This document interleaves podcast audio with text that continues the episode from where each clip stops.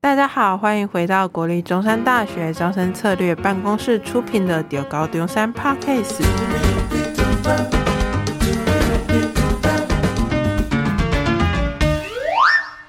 我是今天的主持人金鱼。我们今天邀请了一位来自外文系三年级的黄同学，那他是来自于香港的侨生，可以请你用香港的母语，就是广东话，自我介绍吗？嗨，大家好，我系来自外国语文系嘅 Year Three 香港人。说到就是你的母语是广东话嘛？那我们好奇，在香港是在交流的时候都是全程用广东话吗？还是会用不同个就是英语啊，甚至嗯中文都混杂在一起？我们通常都会广东话里面夹着一点英文。因为我们很喜欢讲侨语，然后我们很多侨语都是英文来的。侨语是什么意思？就是潮流用语。哦，潮流用语，嗯，了解。就是原本你从就是讲广东话的环境来到中山，基本上大家都是讲中文为主。有什么不太习惯的地方？比如说你去买东西，或者是嗯、呃，就是做一些生活上的事情的时候。我一开始觉得台湾人讲中文都蛮快的，所以一开始来到都蛮不习惯的。特别是呃便利店的职员，他们讲话都超快，然后买东西的时候都不知道他们在讲什么。哦，所以你觉得台湾的语速其实是很快的？我现在比较习惯了，就不太会觉得。嗯、但是刚刚到的时候，也平常没有很习惯讲中文，所以刚到的时候就很常，因为大家讲太快而听不懂。还蛮酷的，而且台湾人其实蛮爱，就是我们讲话其实有时候我发现也蛮爱，就是简写一些语句之类的。嗯，对，讲话简写。那你听得懂就是有一些台式的中文吗？比如说。是掺杂一点台语啊，或者是什么？这部分刚开始会有一点困难吗？诶、欸，台式的中文的话，平常在梗图也会看蛮多的。哦、梗图？对，好酷哦！你会看什么梗图？就因为香港其实很多梗图也是台湾那边来的，嗯嗯嗯，所以很常也会看到很多台湾的用语，然后看久了就大概懂是什么意思。比如说，比如说。三小之类的哦，比较嗯，原来就是脏话都是比较容易输出的。对，那上课部分会有问题吗？老师上课语速会不会太快？在中山一开始很不习惯的时候，的确觉得蛮快的。然后因为老师讲话的时候都会带着麦克风，然后会有扩扩音，扩音，所以会特别又更懵又更迷糊的语。对。那到现在应该还还可以的吧？嗯，对，现在好多了。所以其实你们在香港不是没有很常在用，就是中文吗？就基本上都是在广东话了。呃，对，我们中文是国小开始是我们的必修，嗯、然后我们每个礼拜都会有一堂中文课，但是基本上每个礼拜一堂其实也蛮少的。然后我们平常也不会讲。哎、嗯。欸那我好奇一个问题，就是广东话有自己的文字吗？还是它只是一个，就是我们用看就是中文，然后直接讲出广东话的文东西？广东话有分口语跟书写语，然后书写语基本上是跟中文一模一样的，哦，但是我们的口语会多了很多平常不会写出来的字。了解，就可能只会跟朋友聊天，就是发讯息啊，或者是发现实的时候才会用到那些字。嗯，那课本上，比如说或者是报章杂志这种书面资料，是都是广东话的书写体在撰写吗？通常都是跟中文一样的书面语。哦，蛮酷的。那通常在使用中文，除了上课，还有什么时机会用到？看电视节目哦。那来到中山之后，你会跟就是在中山的同学或朋友们分享广东话吗？或者是有教他们怎么说？呃，通常都会，我觉得很多台湾人都本来会讲几句广东话，哦、像是雷猴之类的那种打招呼的，甚至是脏话，他们都会蛮多的。所以我觉得台湾都很可爱，而且他们很多都说是看周星驰学的。哦，我们其实受周星驰影响还蛮深的，就是我们，嗯、那你有喜欢周星驰的哪一部电影吗？我反而周星驰没有看很多，我只看过嗯。功夫，然后食神，还有唐伯虎。点秋香，对，就是都蛮好笑的电影。嗯，我还蛮好奇，就是你从香港过来的台湾之后，有观察到什么两边人的个性差异，或者是一些行为习惯不同的地方吗？我觉得最明显的分别就是，台湾人都比较害羞一点，香港人比较活泼一点。大部分的人就是香港人比较想要认识新朋友，但是台湾人好像比较喜欢有固定朋友圈之后就不会特别去认识朋友。嗯，是蛮酷的一点点。那在香港就是去认识新朋友，你会用什么方法？就因为就是像，就比如说我台湾人可能就是也会只是从什么可能周遭同学或者是社团什么的。那如果像你们香港想要再扩增新友圈，有什么小小的诀窍要教给我们吗？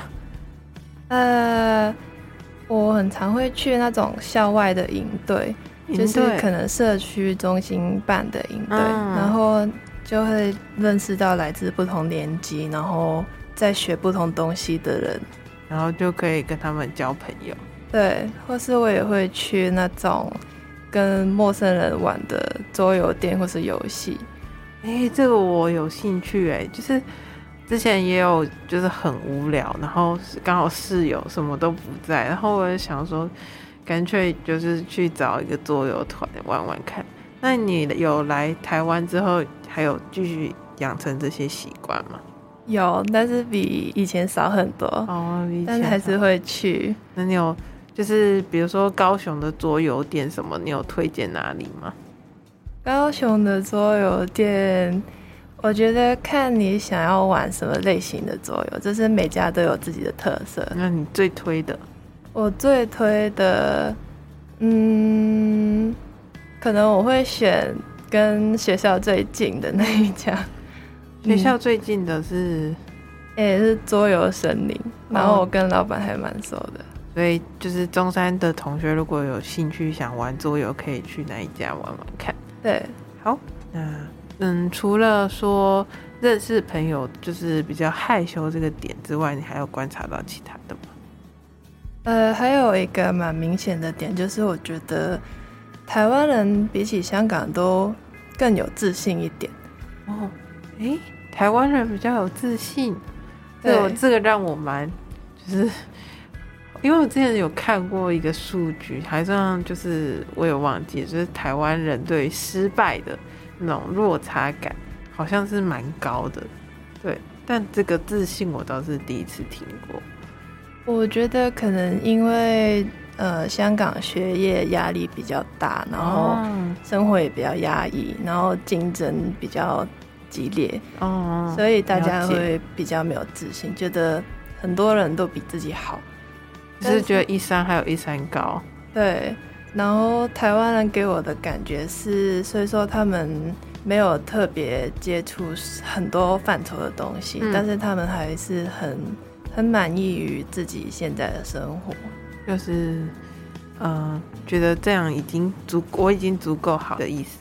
就是他们呈现给我的那种讲话的方式啊，或是他们讲话的内容，会让我我觉得他们都是蛮有自信的。哦、我觉得这点蛮好。嗯，我第一次听到别人说台湾人很有自信，好开心哦！比起部分香港人，哦，了解。你刚才有讲到学业这件事，那你是高中然后大学来台湾读嘛？在课业或竞争上，你有感受到什么吗？我觉得有一个很明显的点是，我发现外文系一开始蛮多人不会写论文的。你说用英文写论文吗？对，但是因为我念的是英文的完全中学，然后我们我们国中开始就已经要写论文了，用英文写论文，然后我们考试也是要用英文写论文。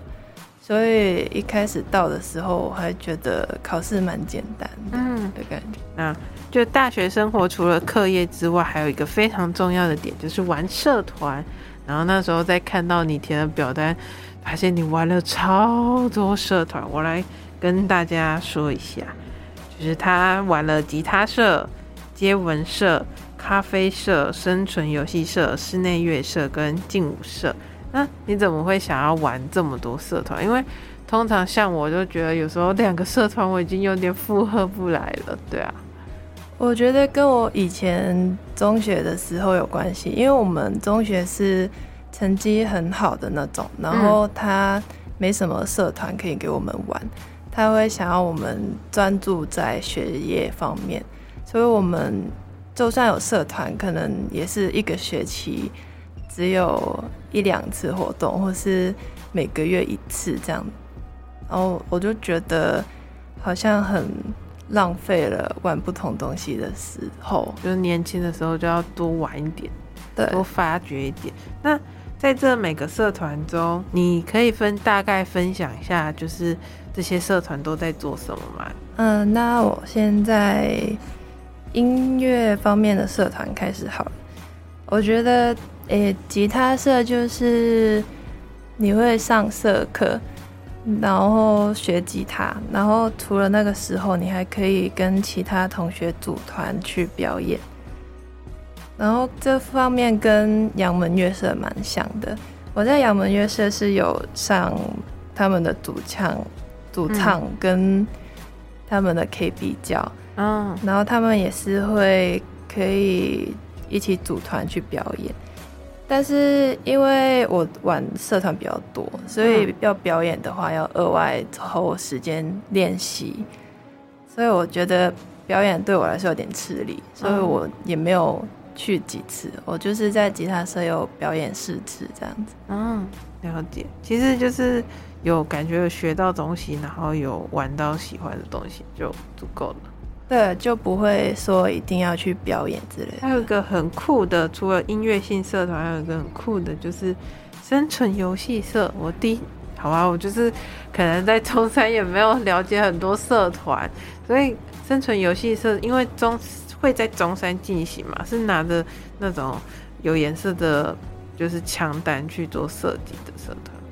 哎、欸，我们主要是玩 BB 弹，嗯。然后其实我本来也不知道这个社团，嗯，是之前有一个学长他要讲到他是这个社的，然后我也很有兴趣，然后就跟他一起去练习场，嗯、然后因为社团人数不算很多，所以我们不会玩到对战，我们只会是练习射靶。